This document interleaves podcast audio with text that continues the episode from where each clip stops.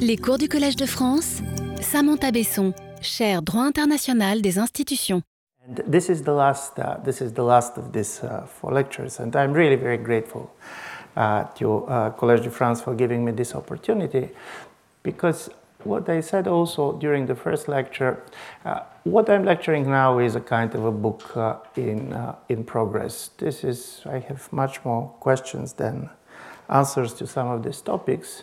And while we didn't have a kind of a discussions, even just uh, articulating certain things in front of people, you start basically to hear them differently.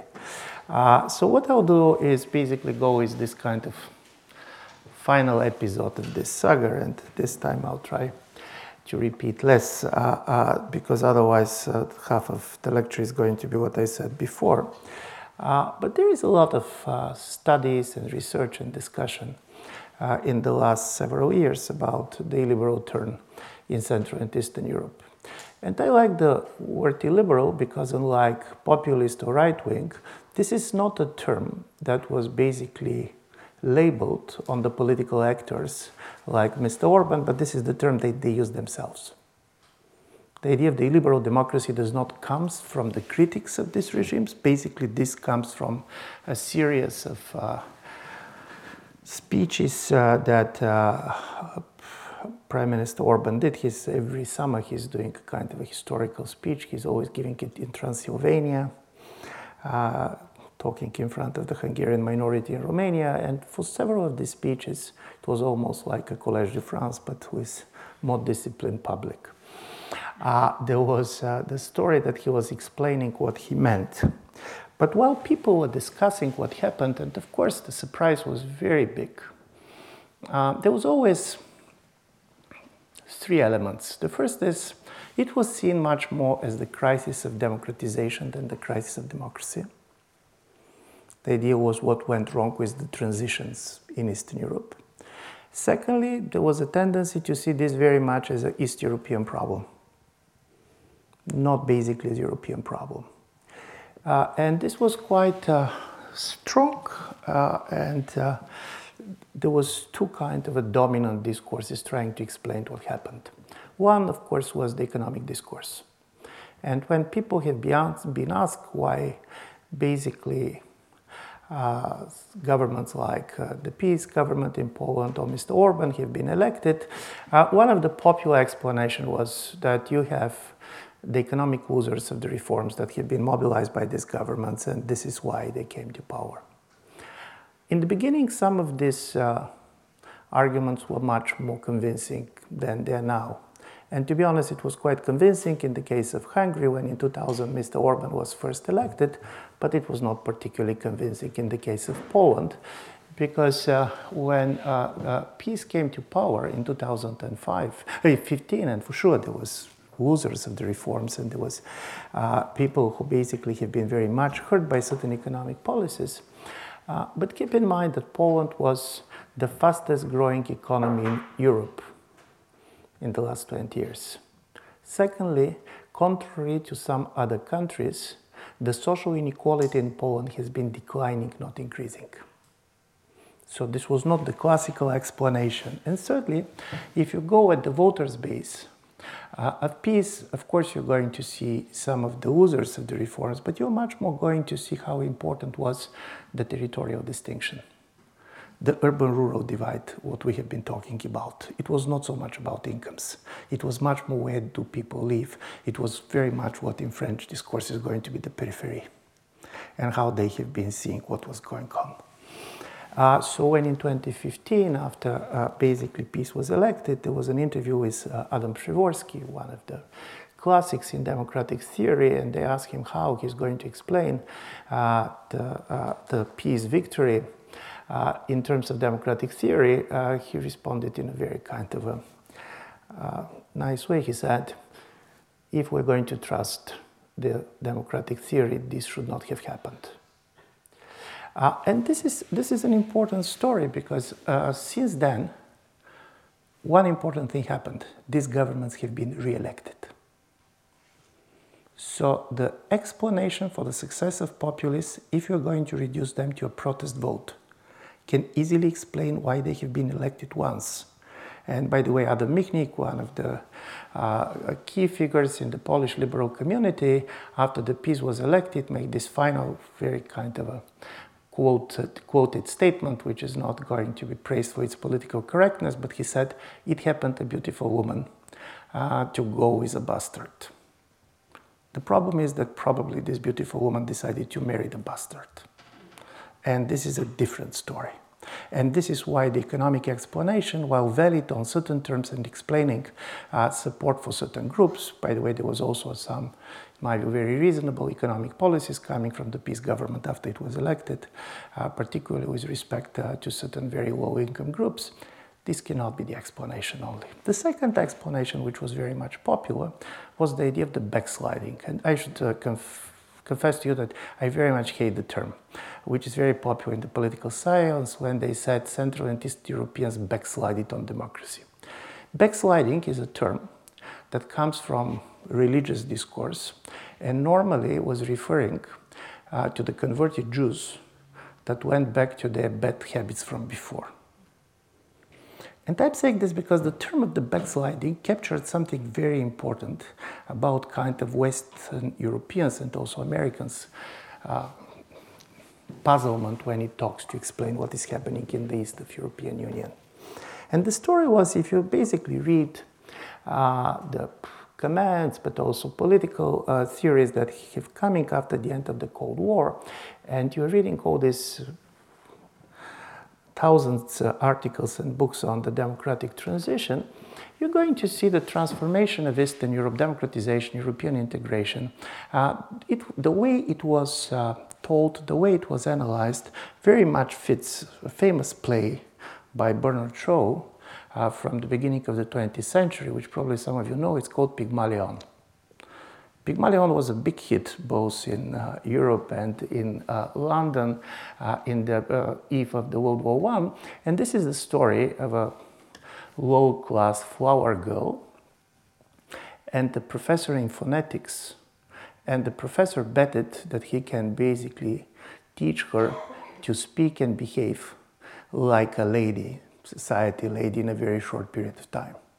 And he won the bet.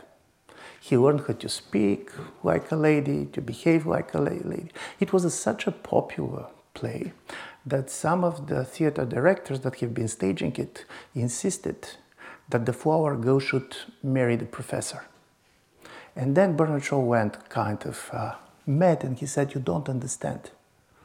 They can never marry because he is going to treat her like a student while she wanted to be treated like a lady because she learned to be a lady. So they didn't marry. So, of course, you can expect certain level of disappointment and this kind of a row uh, uh, between the model of the West and the imitators from the East. But with the emergence of uh, uh, illiberal regimes in Central and Eastern Europe, something different was happening. And from this point of view, of course, Hungary was much more important than Poland. Because it was not anymore in the beginning, you have the feeling that you're just uh, watching Pygmalion, and the problem is is the professor going to marry the girl? But then you understand that it's not about Pygmalion, it's about Frankenstein. Uh, in a certain way, you have the creator who basically created a monster that tries to destroy him. One of the geniuses of some of the uh, constitutional engineering that came after the electoral victory of the Fidesz in Hungary was that, for example, they uh, voted in the parliament a media law uh, that scandalized almost uh, uh, all European member states. But do you know what was the most interesting about the media law? It was borrowing articles that each of them exist in some of the other EU member states. It was obviously an illiberal legislation, but all of it was assembled by a parts that have been part of a liberal constitutions in other places. And the story, can you have illiberal regime under the cover of a liberal constitution, was the biggest issue. And this type of uh, uh, discussions and uh, this type of uh, analysis of what was happening in Central and Eastern Europe, and of course, Hungary and Poland have been the most, uh, uh, the most visible. Uh, the most uh, visible countries, but there was discussions of many others, uh, have been at the center, and most of the analysis was based on try to analyze in normative terms what they're doing wrong. For example, independence of the media. Obviously, there is a huge problem with the try to dominate the media, and in the case of Hungary, you have a concentration of media power that you're not going to see even in some of non-democratic countries, honestly speaking. In the others, you're going to talk about political polarization. From this point of view, Poland very much resembles the United States. You have two Polands which are difficult, have difficulty talking to each other. But when I was reading all this analysis and also being uh, partially part of them, I had the feeling that we're missing three things, and this is where this uh, basically lecture series comes from. First, we can explain what the governments are doing, but in order to do it, we're trying basically to reduce them simply as norms violators. They're doing something different than we expected them to do, but we're not very good at explaining why they're doing this. Is there a project? Or it is simply about preserving power. And secondly, if they understand why they're doing it, why they're concentrating power, why a sizable part of the population supports them. And this is a reality. And this is, you cannot explain everything by media control. Uh, so, how it happened, what is behind it, what kind of anxieties they have been captured in order to get this support, and certainly to what extent the emergence of these regimes are telling us something about the future of democracy, but also the future of the European Union. Uh, so then is when very much I tried to look around and the problem of demography came up. And for those of you that have been on more than one lecture, you know that one of the things that really interests me is uh, the demographic anxiety that comes in Eastern Europe. It's all over Europe, but in Eastern Europe for very specific reasons by three factors. One is major loss of population for the last 30 years. Demographically, and I'm repeating it because it's important to see the scale, many of Central and East European countries lost up to 10 or 15% of their population. And the result was low fertility rates, but honestly speaking, fertility rates on the European average level, but also because of outmigration. A lot of young people have left the countries, and not only young people they're here, they're studying and so on. Uh, and this created a particular uh, kind of attention because these regimes became very visible from outside during the refugee crisis of 2015, being very much hostile to the migrants in the absence of uh, migration because none of our countries has a big uh, uh, refugee population as a result of this crisis. But people didn't understand that one of the drama of East Europeans in this moment was that the best thing and the worst thing that has happened to us is the same thing opening of the borders. The best because all of us are totally benefiting out of it and being here. I'm a classical example of this. You come, you have the possibility to study, to work, to move. So, in individual and personal terms, you're benefiting incredibly from the opening of the borders within the European Union. From the point of view of the nation state, this huge outflow of population was perceived as a problem on several levels. First, on economic level, which now more and more you're seeing in uh, Central and Eastern Europe, is that we start to have labor shortages. So, nevertheless, of what you're basically going to hear about migration in Central and Eastern Europe, keep in mind that the EU member states that receive the highest number as a percent of economic migrants for the last four years is no France and it is no Germany, but it is Poland. Two million Ukrainians now work in Poland, including, by the way, 20,000 Pakistanis.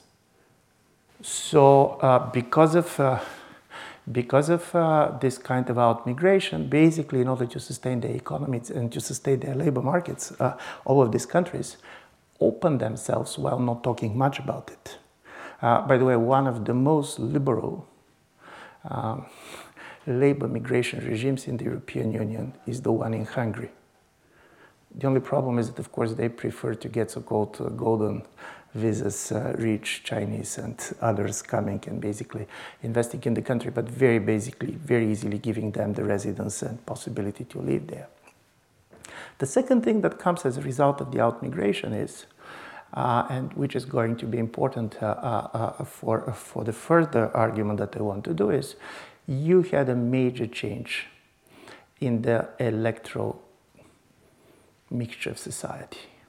Because mostly younger people were living and people who are much more mobile. Uh, people like to talk about uh, brain drain. It's not only brain. Everything was draining. Different type of people were living there. It's not only the best educated.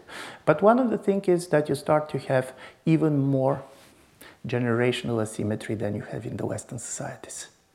In a certain way, Central and East European society starts to misuse if you see at the electoral body, you're going to see that uh, the number of people under 30 voting is around 15%. This is kind of a disbalance that is critically important for any democracy because uh, it changes the time perspective. How far you're ready to plan, how much you're basically trying to do it. And thirdly, what Central and East Europeans discovered was that it's not simply that people are living, but outmigration is also transfer of money from the east to the west. Because all money invested in the education of these people who left, in a certain way, live with them. Uh, and while there was a lot of talks and studies about, and there was a huge amount of money that had been transferred from the west to the east, this transfer from the east to the west became visible very much around this type of a migration and migration debates, but also it became very visible around COVID because one of the areas in which this is very visible is in the public health. Uh, as you know, I don't know how is France, but Germany is lacking 100,000 medical professionals in order basically to fit the system. So if you're East European and does not need to be even uh, the member of the EU, if you're Serb or Albanian or Kosovars, and if you have a medical education, be a nurse or a doctor, you're immediately going to get a job and residence in Germany, immediately. As a result of it, what we discovered, for example, in Bulgaria during the COVID uh, uh, crisis is that the average age of the Bulgarian medical personnel is above 50. So in some of the uh, provincial hospitals, there was 70 plus retired doctors who have been mobilized to take care of the people. By the way, the risk that they took in the first two months when there was no protection, nothing there. So this creates this very strange feeling that demographically we're declining. And uh, I was always giving uh, uh, uh Bulgarian data because this is the most uh, impressive one. Uh, but in the year 1989, the Bulgarian population was around 9 million. Now it is around 7 million. And 2040, the projections of the demographers is, is going to be 5.5 million. So the idea of the demographic decline, which is also perceived as a decadence, is kind of a major loss created this sentiment in which you have a societies which otherwise extremely pro-European. From this point of view, you don't have the idea of exiting the European Union. From this point of view, what you have even on East European far right is very different than what, what you have in Western Europe. Uh, this is not Brexit type of a mood, but the mood is what it means for us. And this is why demograph demographic imagination, which is based on three realities and one kind of imagination issue. First, you have a shrinking population. Secondly, you have an aging population. And thirdly, you have a much more movement of people. Uh, and this is quite clear because people are moving uh, much more in the world these days, much easier. And also because the difference between different places in the world and the way people live uh, are also very different. This created a very specific demographic anxiety, and because these demographic projections started to be taken by people as if something that has already happened, that became the major discourse of these governments. This is not the nationalism of the 19th century, which is about expanding territories.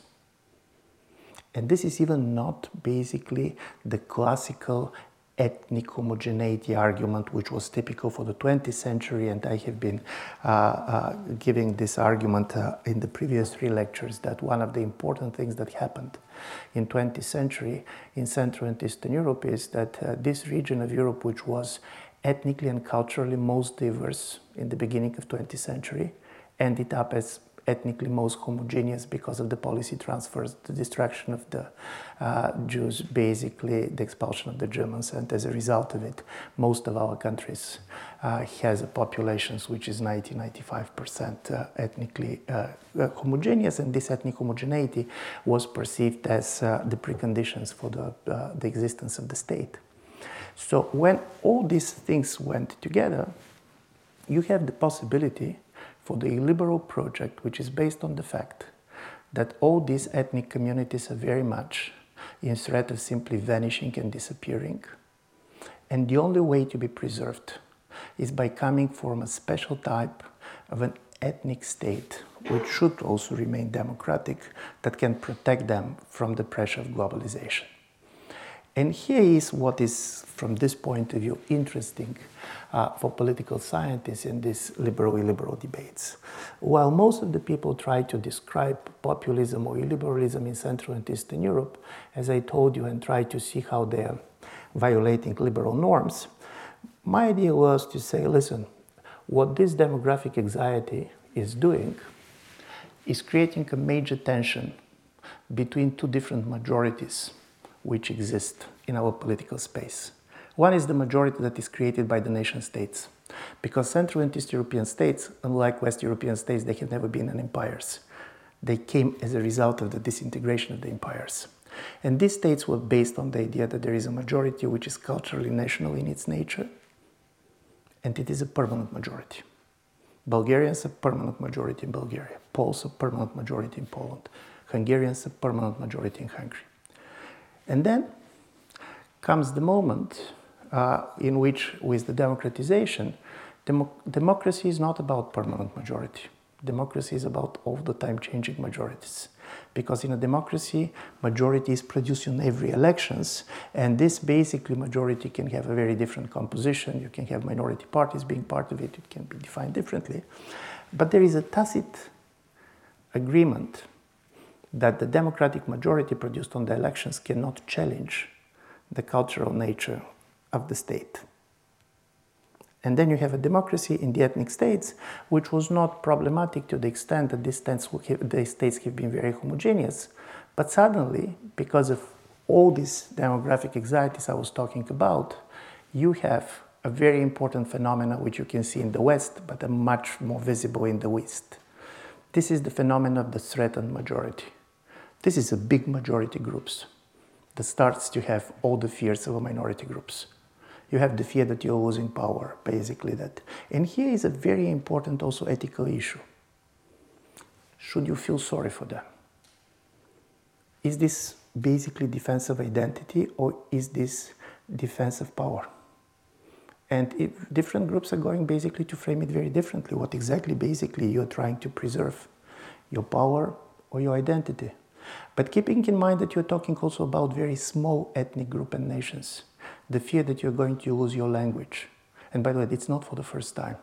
You go back to the 19th century and you're going to see the fear of all these ethnic communities that they're going to lose their cultural identity. For example, in 19th century, Isaiah Berlin is quoting two uh, teachers in Czech language talking to each other, and one said, We're probably the last generation that speaks Czech because now everybody is going to speak German because the German was the language of the educated classes. In Bulgaria, it was very much with the problem of the Greek language at the end of the Ottoman Empire. Uh, this was the language of the educated classes, the people who basically wanted to get status. So, this is why this story of the rights of majorities and what it means to defend majorities in a political system in which they have the numbers and basically democracy is defending them is the biggest issue. And here, what I'm claiming is that if we're going to see liberalism and illiberalism, not simply as the violation of liberal rights, not simply as the corrupt nature of certain political regimes, not just the historical legacy of certain societies, but as a two political projects, then, you're going to hear this for the fourth time, but for me this is so important. My methodological starting point is a poem by Brecht in 1953 in a totally different context when he said, If the government does not like the people, why the government decided not to dissolve the people and to elect a new one? the fear that the government can come and they can elect the people different than the people that exist, became the major preoccupation. And these parties are saying, we're here not to allow this to happen. So, as a result of it, suddenly the right to vote, the right to be part of political community became an ethnic privilege. The difference between East and West is exactly what kind of people you want to elect. How are you're imagining that in a period in which you're going to have these demographic changes going for a longer time, how are you're going to deal with the new diversity. Because uh, normally people said, but people have been always moving. Here's the difference. In 20th century, people have been moving and as a result of it, states were becoming more and more homogeneous. Now people are moving and states are becoming much more and more diverse the movement probably can be the same. You can imagine how actively people have been moving during the wars. From the point of view of the political democracy, this is critically important because democracy is also a numbers game. In a democratic narrative, power changes when people change their mind, but power changes also when population changes. And this is why, uh, on one side, you have the liberal response to this new diversity, in which is we'll try to come with a type of a political identity which is reduced in its kind of a cultural intensity so it makes it easier for others to become part of it and this is why you're trying to constitutionalize certain type of things for example it could be french language or it could be france is a great example of this kind of because of the republican tradition in which the most important of my project is to make it easy for others to become french by the way, this is not, uh, uh, we're saying this as if this is a kind of a nature of things, but it was not like this. The problem with integration and even assimilation historically was always much more complex than this. Uh, people have now normally believes that we are worried uh, because others do not assimilate well. But don't forget, the biggest problem with the German Jews in the eyes of the Nazis was that they assimilated too well. That you cannot distinguish between German and Jew because the Jews knew Goethe better than the Germans. So, from this point of view, there is this problem. If others can easily become like me, who am I? I'm saying this because, of course, this uh, period, uh, uh, uh, when you have this liberal project, it also is going to have its difficult moments. And the difficult moments are coming answering the biggest question what is a state if it is not a nation?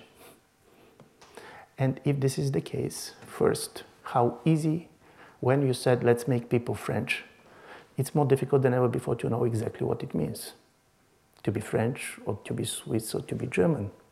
And secondly, do you have a moral right and how far you can push others to do it? Particularly when you have a flourishing type of identities everywhere, and for people, very much important to express their uniqueness, their differences. Their, uh, we are living in a society in which everybody wants to be unique.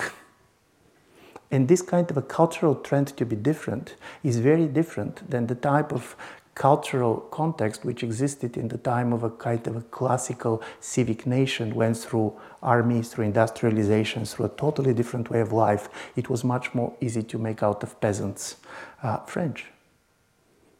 And on the other side and this is going to be this is going to be an issue it's going to be defined in all different countries but this is the liberal project. Make it easier. Try to diminish the ethnic nature of the state in order to make it easier for the others. And then you have the liberal project. And the liberal project is not about closing the borders. And for me, this is very important because then people are going to be surprised to see how many foreigners you're going to see in these countries. This is closing the body politic. Strangely enough, and this probably psychologically is not difficult to explain, but people have most difficult to understand when somebody is adopting things that they have been just rejected yesterday. What you see, what is the logic of East European illiberal governments towards foreigners, this is the classical German, but also French from this period, politics of guest workers. You can come, you can work, but I don't have an interest and incentives basically to make you German. You're here, move. You can go back if you want, or you can go somewhere else. For me, integrating you is not perceived as a political incentive. I need you for special labor. I'm very much doing this. And this is interesting because in a classical history of the development of rights, and uh, uh, this is famous Marshall three-stage development, basically he said it was 18th century when basically Europe discovered the right of religion, the right of expression, and then it came 19th century with the political rights, which was basically uh, uh, the right to be part of a political party, to association, and of course the right to vote. And the right to vote have been expanded, and from the political privilege, uh, it became uh, uh, uh, it became kind of a right for the citizens. And thirdly, and he said the most contested rights is the rights in the 20th century about social rights. What is happening in the illiberal response uh, to this globalized world is that it is not the social rights that are most contested paradoxically, but the political rights. Most of the people who are going to come and work in Bulgaria or Hungary or Poland, they're going to have some of the social rights. What they're not going to have is going to be the right to vote. Uh, and from this point of view, you're going to have the interesting composition of the body politics and this is something that I very much interested to continue to work on because my question is what kind of a democracy you're going to have and what kind of problems you can solve in the electoral politics if 20 25% of the people who on the labor market do not have the right to vote. 40 to 50% of the voters on a retirement age and 10 to 15 percent of those who are voting are living outside of the country, so they do not pay, uh, pay taxes in the country. This kind of connection between taxation and participation, between economic activity and political activity, has been very much divorced. And this is quite important because if this is the case, it's very difficult, many of the economic issues, to be solved on this level because the, uh, the stakeholders have a very diverse interest on this. Then, day by day, democratic politics is becoming about identity, about symbolic politics. And I'm saying this, and of course, uh, uh, this kind of understanding of politics uh, is also very well seen if you see how the certain governments are trying to change the electoral laws uh, and to try to make it clear that for them this symbolic politics is critically important. In the Hungarian electoral law, Hungarians living outside of Hungary have the right to vote. And there, as you know, big Hungarian minorities in Serbia, in Romania. Hungary was a country which, after the World War I, lost almost uh, two-thirds of, uh, uh, of its uh, population as a result of, uh, of the treaties. But here's interesting difference.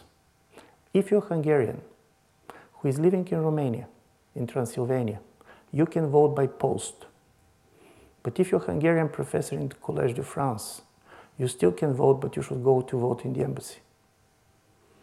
Paradoxically, the most true Hungarians are not those in Hungary.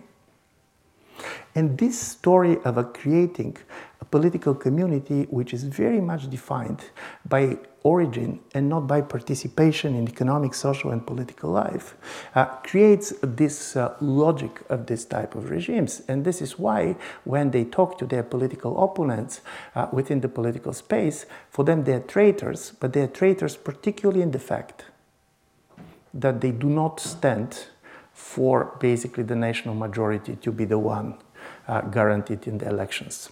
So from this point of view, uh, in order to show how much it is contested on a day-to-day basis, let's give you two examples. And on the last, uh, uh, in the last lecture, I shared with you that many of the problems that Central and East European countries face are not very different than the problems that Israel faced, being a democracy in the ethnic state.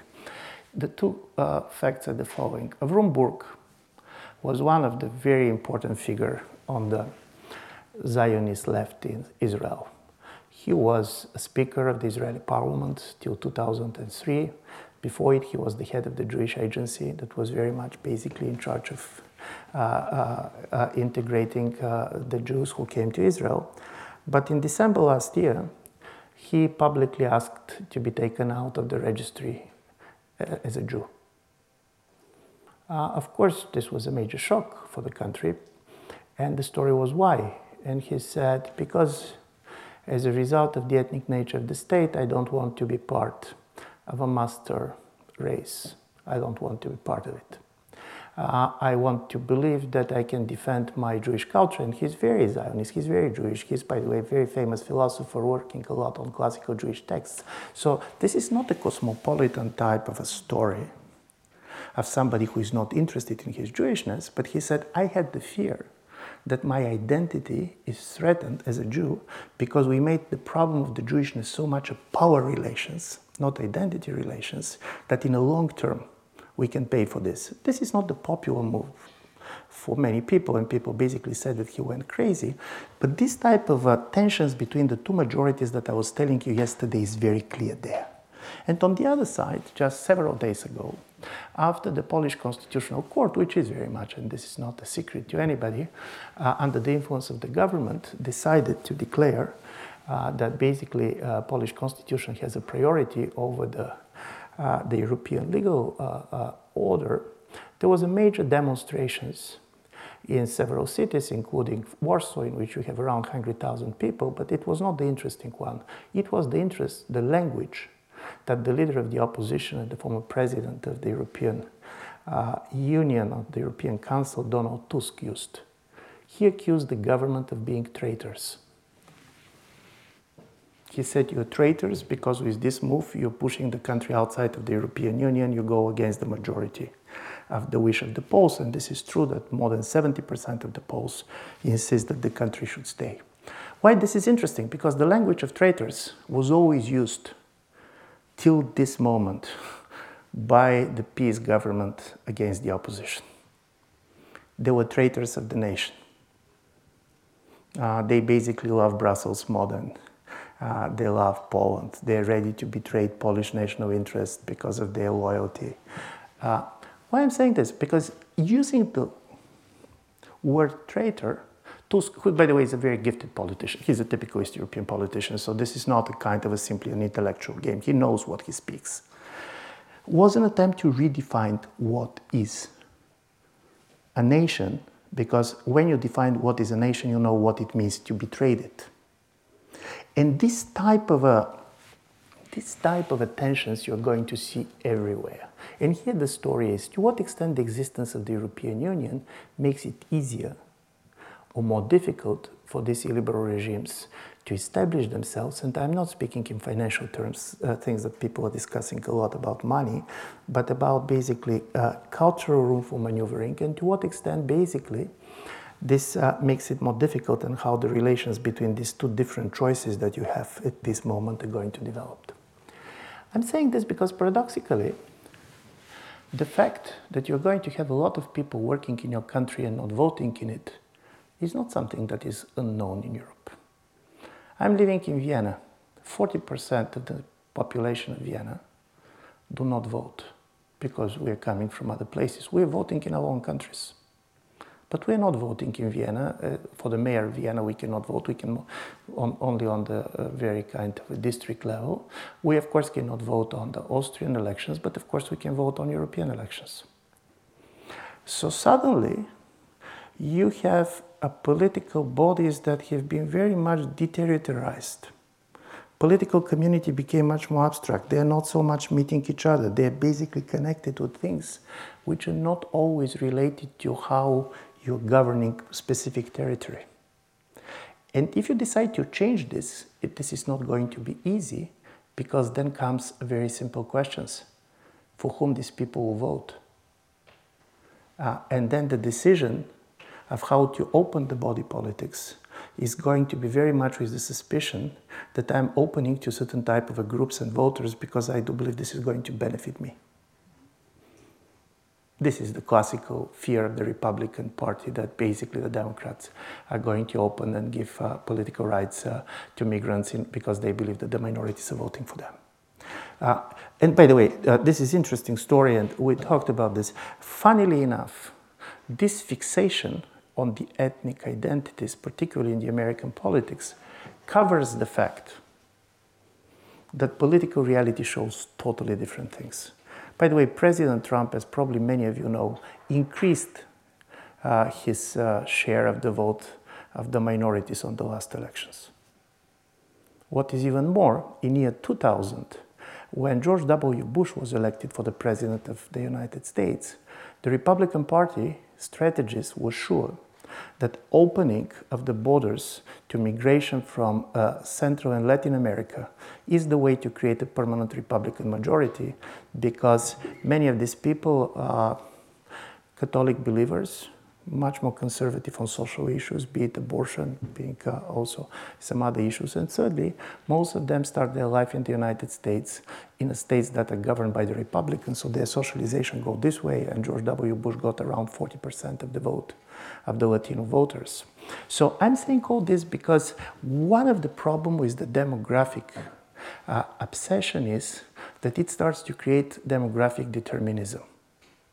And it is very much what Europeans see uh, coming from the United States, and this is also part of uh, uh, the American uh, uh, uh, influence on the European politics, because with the exception of the black community, which for very important historical reasons is really very much voting in a big majority for one of the political parties, the vote of many other groups is changing a lot.